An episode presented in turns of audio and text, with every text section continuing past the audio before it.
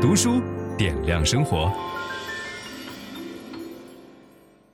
各位书友，大家好，今天我们要讲一本非常有趣的书，这本书叫做《狼的智慧》啊。这本书可能会为樊登读书开辟一个新的讲书品类，就是我们可以去了解大自然当中的一些其他的生物啊。我们以前讲过历史，讲过哲学，讲过不同的名人传记，但是我们从来没有认真的去了解过一个动物，它可以满足我们的纯粹求知的乐趣哈。另外，就是你读完这本书以后，你会感觉到，当我们把注意力放在原始的这些野生动物身上的时候，我们的内心会突然之间变得安静。就好像那个作者讲的，他在森林当中遇到了一头野狼，然后面对面四目相对的时候，他突然之间觉得整个世界都安静了，回归到了我们最原始的本我的状态哈。他所以，他狼对于人是会有疗愈作用的。第二个呢，就是我们会发现，读完这本书以后，你会觉得我们之前对狼的误解实在是太深了。就是因为狼长期的出现在人类的文学作品当中，啊，影视作品当中，只要狼出场的时候，给人的感觉基本上就是阴森的、恐怖的、杀戮的，哈。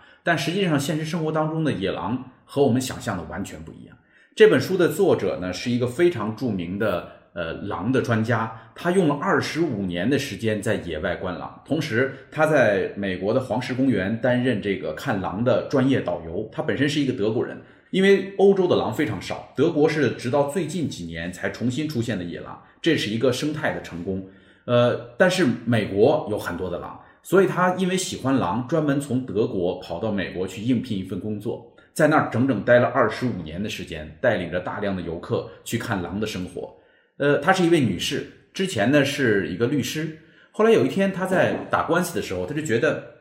为什么我一天到晚都要应对这些尔虞我诈？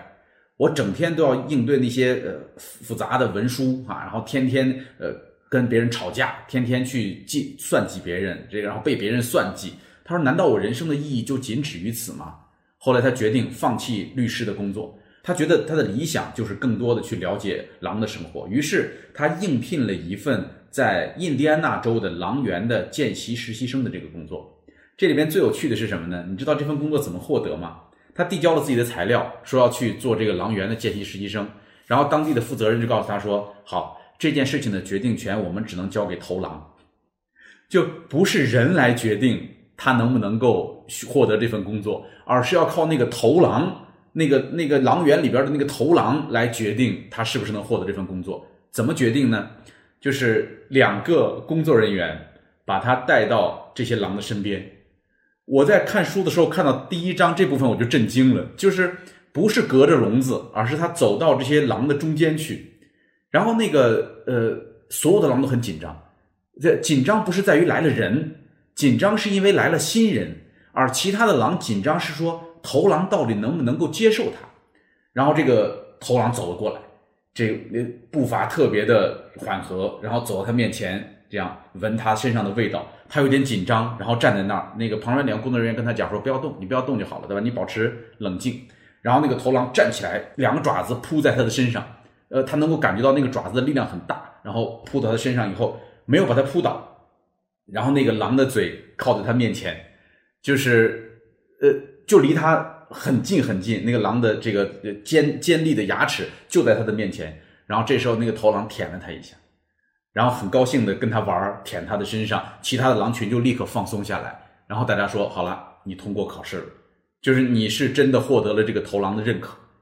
就这件事在我们看来是不可思议的，就是你你让一匹狼来给你做面试，但是在这些专门和狼整天一起工作的人当中，他们认为这很正常，因为狼很少主动的攻击人啊，而且他旁边还有工作人员，所以这就是这个。作者放弃了律师的工作，获得了一份和狼在一起工作的这个故事哈。那么我为什么说我们过去对于狼的理解都是不对的？你知道我们在微信里边曾经传过一个大图片啊，就是雪地里边很深很厚的雪，然后一排这个狼在雪地里边跑，因为狼是不冬眠的嘛，他们很喜欢天冷的时候，但是雪地里边跑需要开路哈。然后这时候有人就留言说。大家一定要珍惜你的领导啊，因为领导总是在前面开路的那个不容易的哈。我们以为前面开路的那个是头狼，不是，前面开路的那个只是狼群当中最身强力壮。顺便讲一句，头狼并不是狼群当中最身强力壮，头狼不是靠打仗来成为狼王的。呃，身强力壮的人，那你就负责开路，然后让后边的头狼夫妻呢能够减少一点体力的消耗，因为他们需要操的心更多。然后再到后边是年轻的这个小狼等等哈，这么排过去。然后我们一讲到狼道，那天还有朋友说，你看狼的智慧是不是想学狼道管理啊？就是我们人类说到什么狼性管理啊、狼文化呀，就觉得说一定是要很凶、很狠，啊，盯得特别死，一根筋那种感觉，不是，就是狼的领导力跟我们想的完全不一。呃，狼和人类有一点是非常接近，就是人类会赡养老人。狼也会赡养老狼，就是狼老了以后，整个家族会养着它啊，这是狼情商高的一个表现。所以你知道，人类在过去有那么多的动物可以驯化，最后人选择了狼，驯化成了狗，成为了我们的合作伙伴。人为什么没有选猴子，没有选猩猩，对吧？按理说猴子和猩猩和人类的这个呃智力更加的接近，但是人们选择了狼，因为狼的情商更高，他们是一个家族制。所以，首先我们来了解这个狼的大家庭哈。真正的狼群是什么样的呢？因为这个作者常年趴在那儿看狼哈，就是真正的狼群和谐、轻松、充满爱意。就是大家不打猎的时候，小狼就跳来跳去，因为小狼特别喜欢玩儿。小狼一会儿去咬他的爸爸，一会儿去咬他的妈妈，就是玩啊，打闹。然后他的哥哥姐姐、叔叔阿姨都在一起。然后这个呃大狼呢，有时候会跟这个小狼打架，呃，甚至有很多。大块头的这种，比如说爷爷啊，或者是爸爸这样的这个大狼，他们会跟小狼打架的时候故意输掉，故意倒在一边儿啊，这时候让小狼能够获得那种成就感，就好像我们讲过《忙碌爸爸也可以是好爸爸》那书里边，我们希望人类的爸爸能够去做的这样的事儿哈。呃，叔叔、姑姑、这个姐姐、哥哥都会参与照顾小狼，就是整个小狼的成长过程当中是在一个大家族当中这个成长的。呃，狼都是集体行动，但只有到这个公狼长到两三岁的时候，有的公狼会分群，就他会去到别的地方，他去寻找他的爱情，然后有可能会建立新的属于他的狼群，也有可能他会加入到别的狼群当中，这是这个狼群不断分化的一个过程。呃，也可以不走，就是有很多狼长大了，喜欢做一个妈宝男，喜欢待在这个老的狼群当中，没有任何问题。狼的性格呢，大体来讲可以分成两种。就是从人的角度来看啊，人看不了那么细，所以基本上狼群可以分成一个积极型的，一个是谨慎型的这两种狼。那这两种狼各有利弊，就是积极型的会更进取，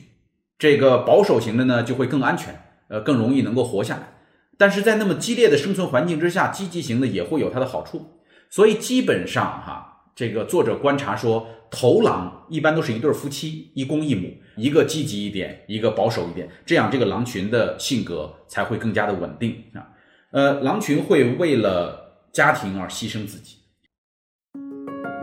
分享知识是一种美德，当我们每一个人都在不断的分享知识给这个社会的时候，我们这个社会将会变得越来越好。所以，如果您喜欢这本书的内容，把它分享到您的朋友圈当中，或者给到您指定的某一个人，都可以。您关心谁，就把知识分享给他。谢谢。本音档是由樊登读书小草远志提供。解锁本书精华解读全集，请搜寻 triple w 打 d u s h u 打 com 点 t w。